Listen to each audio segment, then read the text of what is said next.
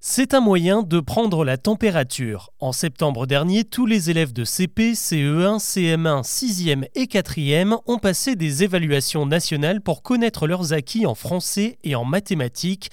Les résultats viennent de tomber et ils sont loin d'être satisfaisants. Où en est le niveau scolaire en France et comment le gouvernement compte l'améliorer? Avant d'aborder les autres infos du jour, c'est le sujet principal qu'on explore ensemble. Bonjour à toutes et à tous et bienvenue dans Actu, le podcast qui vous propose un récap quotidien de l'actualité en moins de 7 minutes. On y va Lecture, grammaire, calcul, géométrie, tout a été précisément analysé.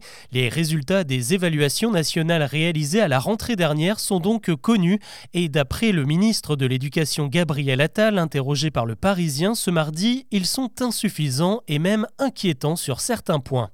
Et parmi les classes qui ont le plus de mal, celle de la quatrième arrive en tête avec des lacunes sur tous les types d'exercices qui ont été soumis aux élèves, en français que ce soit en grammaire, en orthographe ou en compréhension de l'écrit, plus de la moitié des collégiens n'ont pas le niveau que l'on attend d'eux. En maths, c'est à peine mieux, seulement 55% s'en sortent en calcul et moins d'un tiers des élèves, 27%, sont au point sur l'espace et la géométrie. L'autre constat, c'est que le niveau général constaté à l'entrée en sixième ne s'améliore pas avec les années. Au contraire, plus on monte dans les classes, plus il a tendance à baisser. De moins en moins de collégiens sont à jour sur la maîtrise du programme. Seule bonne nouvelle, les sixièmes qui ont été évalués cette année sont meilleurs que les années précédentes. Pour Gabriel Attal, c'est l'occasion de défendre la politique du gouvernement et notamment la réforme Blanquer de 2019. Elle a instauré plus de classes à double niveau en primaire et augmenté les moyens des réseaux d'éducation prioritaire, des mesures qui ont, semble-t-il, fini par payer. Malgré tout, il reste encore beaucoup à faire et ces résultats mitigés sont également un moyen pour le ministre de l'Éducation de défendre ses prochaines mesures. À la rentrée 2024, on verra se mettre en place des groupes de niveau en maths et en français justement. Pour ces matières, les collégiens n'auront plus cours avec leur classe habituelle, ils seront avec d'autres élèves qui ont les mêmes difficultés. Reste à voir si la méthode fonctionne. Gabriel Attal en appelle également aux parents car au CP, le niveau stagne et ce serait en grande partie dû à des problèmes d'attention liés à l'addiction aux écrans.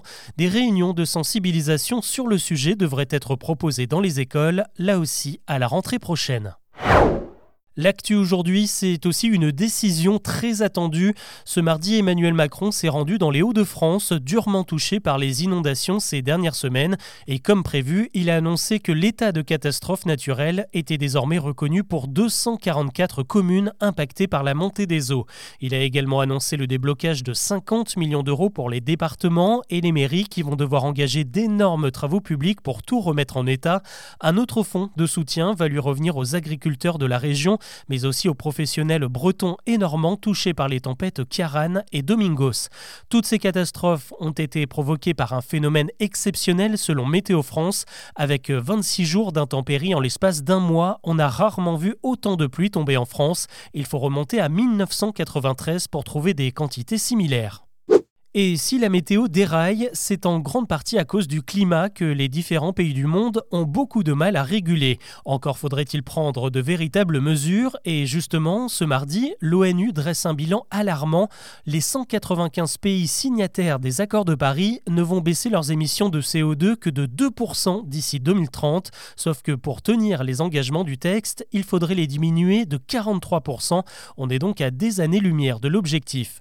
Désormais, pour l'ONU, les pays sont obligés de faire des pas de géant s'ils veulent réussir leur pari. Ça passera forcément par la fin des voitures essence et surtout par la transition de l'industrie, de l'agriculture et du bâtiment, les secteurs les plus polluants après les transports en France. Ailleurs dans le monde, c'est surtout la production d'électricité qui dégage le plus de CO2.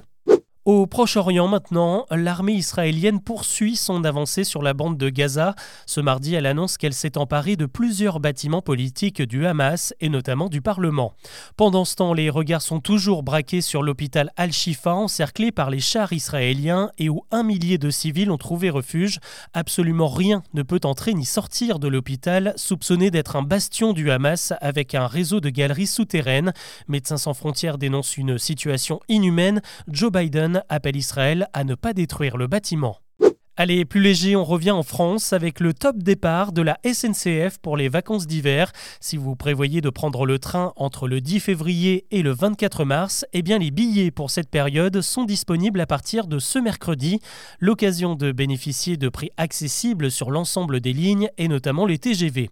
La SNCF n'a pas communiqué l'heure de mise en vente pour éviter le rush qui avait fait planter le site début octobre pour les billets de Noël.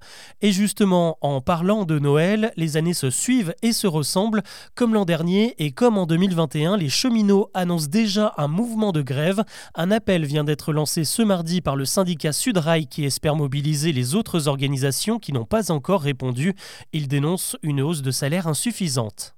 Direction Nice maintenant, où la mairie continue sa guerre ouverte contre les fumeurs. Ce lundi, le maire de la ville, Christian Estrosi, a annoncé que toutes les plages seraient sans tabac à partir de l'été prochain. Il y sera donc interdit de fumer sous peine d'une amende. La mesure concernait déjà 5 sites sur les 17 que compte l'agglomération. Le but, c'est d'en finir avec les 150 millions de mégots ramassés sur place chaque année. Pour finir, on reparle de Noël. Lui, pour le coup, il n'est jamais en grève. C'est le secrétariat du Père Noël qui ouvre sa permanence ce mardi. Une équipe de 60 lutins est mobilisée par la poste pour réceptionner les lettres envoyées par les enfants et leur envoyer une réponse. Et cette année, le personnel va avoir droit à un sacré coup de main de la part du romancier Michel Bussy qui va prêter sa plume au secrétariat. Pour écrire au Père Noël, deux possibilités.